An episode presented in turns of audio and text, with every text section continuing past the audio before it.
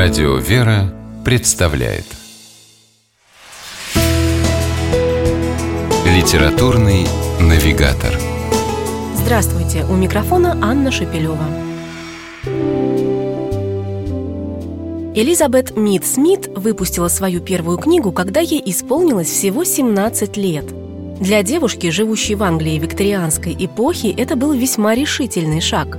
Книга быстро разошлась и очень понравилась читателям – так Мит Смит стала известной писательницей. У нее более 300 изданных книг, большинство из которых рассказы для девочек и юных девушек. Разнообразные, назидательные, увлекательные настолько, что их с удовольствием читали и взрослые. И продолжают читать. Произведения Элизабет Мит Смит и сегодня с успехом издаются. Например, повесть под названием «Дедушка и внучка», одна из самых известных и любимых читателями книг писательницы – это история маленькой сироты, семилетней Дороти. Девочка воспитывалась в доме своего богатого, но сурового деда, сэра Роджера Сезиджера, человека, который был жесток даже с родными и прогнал из дома собственного сына, отца Дороти. Единственным, что он ценил и любил, были деньги. Поэтому, когда в мир скряги ворвалась любознательная, энергичная, жизнерадостная внучка – Дед был лишь раздосадован, что придется тратиться на ее содержание. Сэр Роджер строго запретил Дороти докучать ему. Девочка не должна была появляться в той половине дома, где жил старик. Но непослушная внучка нарушала все запреты, и то и дело появлялась на пороге комнаты деда, бросаясь его обнимать или угощая земляникой.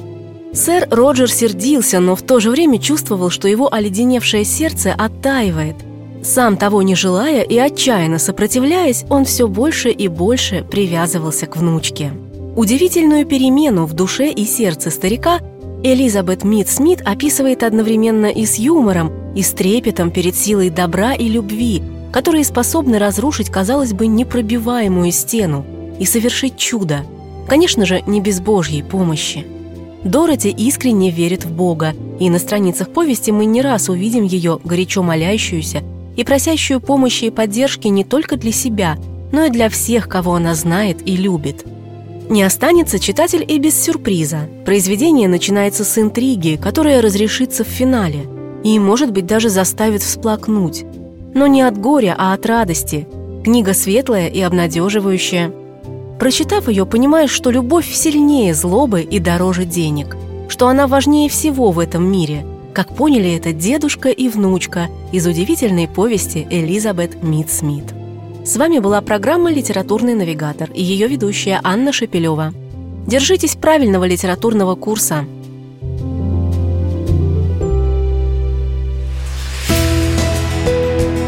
«Литературный навигатор»